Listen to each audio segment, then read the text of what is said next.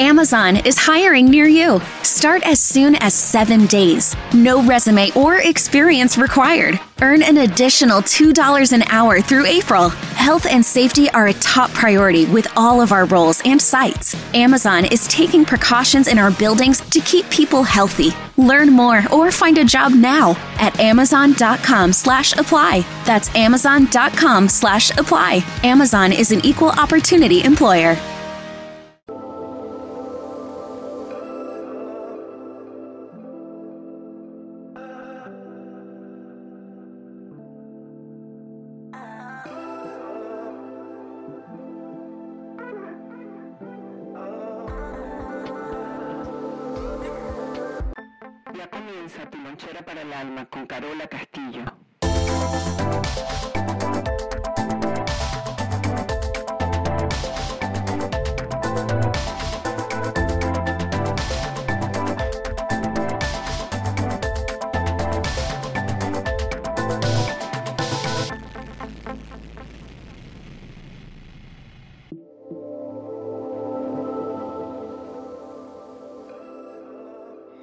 Hola gente bella, qué bueno estar juntos de nuevo en este nuevo podcast de Carola Castillo, el trabajo social que nos representa allá afuera.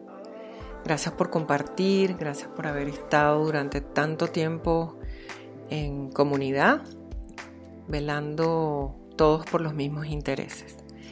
Si te sirve, pásalo, si no te sirve, sigue caminando, que todo escalón es válido. En este podcast eh, vamos a hacer un pequeño regalo, un regalo que nos gusta mucho.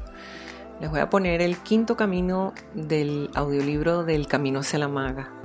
Esta mañana estaba caminando y tuve la oportunidad de escucharlo porque me saltó en, en mi carpeta de músicas y dije, wow, esto hay que compartirlo. Así que recuerden que está en Amazon, que lo pueden descargar. Claro, lo tienen que comprar porque de eso vivimos, de lo que ustedes nos aportan también por nuestro trabajo. Y bueno, que se lo disfruten, porque de verdad es un capítulo que vale la pena. Se les quiere gente bella, que la primera opción no sea sufrir. Quinto camino, cable a tierra. Abrí mis ojos, noté la luz que entraba por la ventana y la terraza de mi habitación. Asumía que estaba amaneciendo por la cualidad de la luz. Me levanté algo confundida. Por un instante no supe dónde me hallaba. Me tomó un tiempo entender que estaba en aquella casa antigua de aquel bello lugar y que la maga estaba durmiendo cerca de mí. La noche había hecho favores con el silencio y lo fresco de la mañana. Tenía la sensación de un tiempo solitario y de paz a mi proximidad. El aire frío de la montaña entraba por cada rincón, hacía más agradable abrir las puertas de la pequeña terraza y respirar. Estuve un instante con la mirada perdida, sintiendo y percibiendo el lugar que a la luz de la mañana cambiaba. De inmediato tuve ganas de investigar el lugar. Repasé mis notas, que hasta el momento debía poner en orden. Aún faltaba escribir lo vivido con el iniciado y nuestro viaje en el tren. Esperé por la hora prudente donde escucharía ruidos que venían del comedor principal de la casa que nos alojaba. Lo único que quería era café, medicina sagrada. Mi relación habitual con esta poción mágica es algo que debería considerar muy pronto. Convendría escribir un libro que se titule Muerte por café. Su aroma, composición, llena de tanto estimulante, es lo mejor para amanecer junto a la vida. Lo he comprado en los lugares que he podido visitar. Me agrada regresar a casa y tener café de los lugares especiales donde lo cultivan. Soy una experta en reconocer un buen café. Me abre a la tierra y sus orígenes, esa África primitiva. Los guerreros de este continente eran tratados como tales al ser beneficiados de su provisión a diario para mantener la fuerza y vigor. El propio Papa Clemente VIII resolvió probar el café. Al saborearlo dijo, esta bebida de Satanás es tan deliciosa que sería una lástima dejar a los infieles la exclusiva de su uso. Vamos a burlar a Satanás bautizándola y así haremos de ella una bebida auténticamente cristiana. Su fragancia me arrastra al placer cotidiano de la vida, el café. lleno de sombras y pecados hasta su final. Es casi un emisario. Mientras encontraba mi trayecto al placer, me tropecé con un hombre que me indicó la ruta al tesoro buscado. Allí, en ese choque inesperado, nos topamos el uno con el otro y con el amado, el mismo Dios. Era innegable que aquel hombre que me despertó junto al café desempeñara alguna actividad dentro del lugar. Lo distinguía el hecho de llevar un delantal blanco con una flor lila estampada en el centro, que daba a conocer el nombre del pequeño lugar dispuesto para el desayuno. Sus cabellos ondulados, largos y negros, juguetearon en mi dirección más que cualquier otra cosa dentro del lugar. Sus ojos calaban y me invitaban a sortear la vida misma. Era puesto, de piel tostada, de buen porte.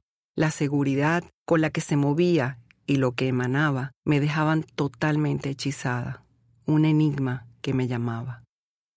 De inmediato, ambos nos presentimos en una danza que comenzamos a reconocer. No quería que nuestra conexión fuese tan evidente, pero ya no había tiempo que perder negándolo. Ya, a estas alturas, era imposible hacerme la tonta. Estaba paralizada por lo que sentía en presencia de aquel hombre.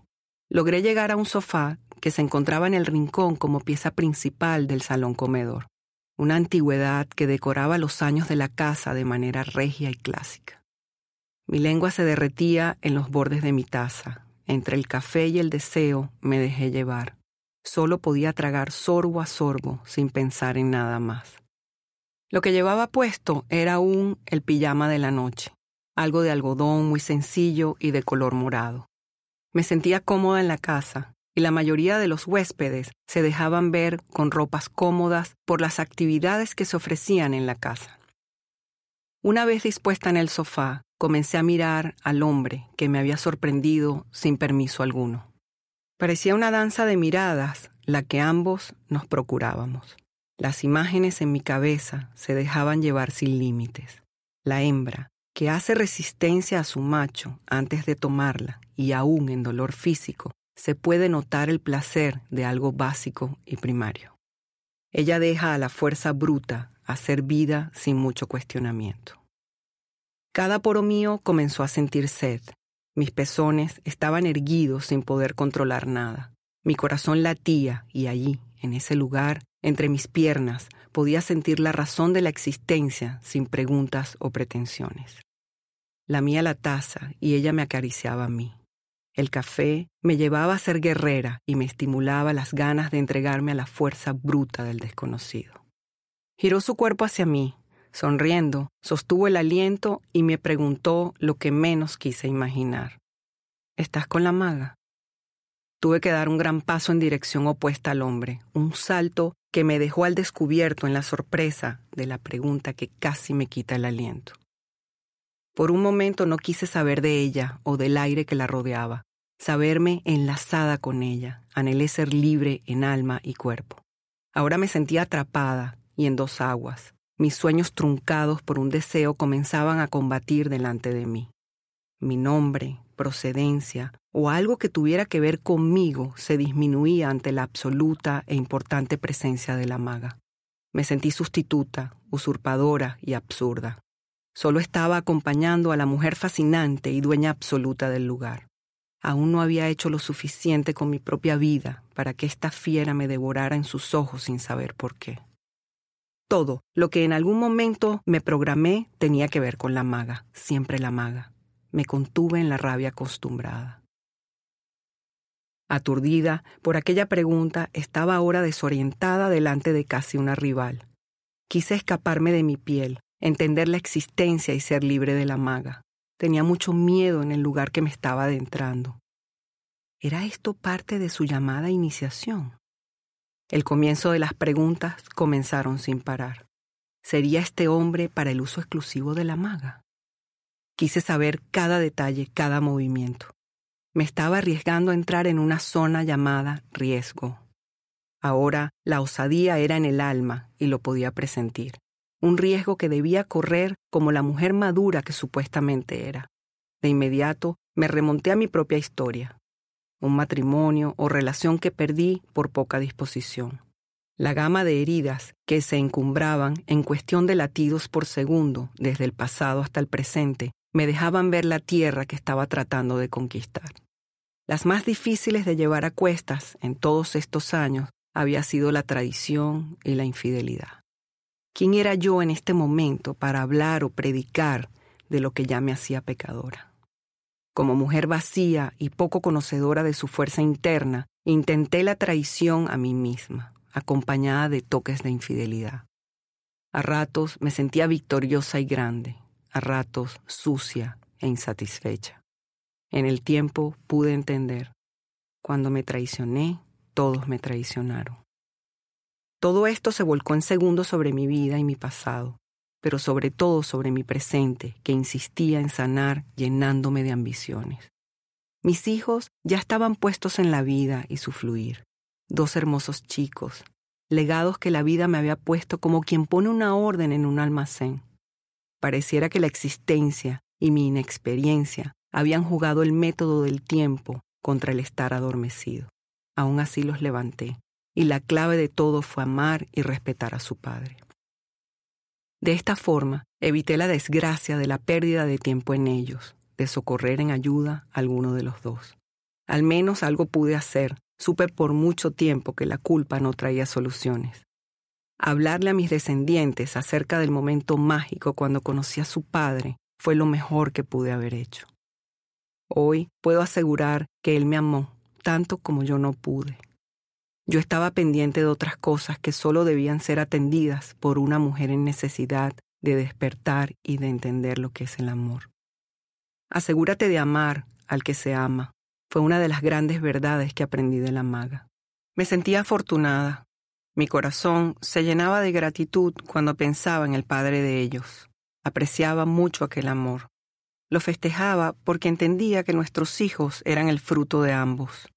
Comprender que no había separación posible para nosotros en esta vida, por la mera existencia de ellos, me había hecho un ser amable y armonioso. Pero en la relación con el padre de mis hijos siempre faltó algo. Cuando se agota la mercancía, se pide reubicación. Lo que se agota es lo que se puede cambiar, decía la maga. Esperar todo un año, viajar con la maga, tenía el matiz de las cosas que siempre tenía que hacer. De alguna manera terminaba en las mismas situaciones. Se repetían una y otra vez, pues estaba consciente de que nunca afrontaba las cosas.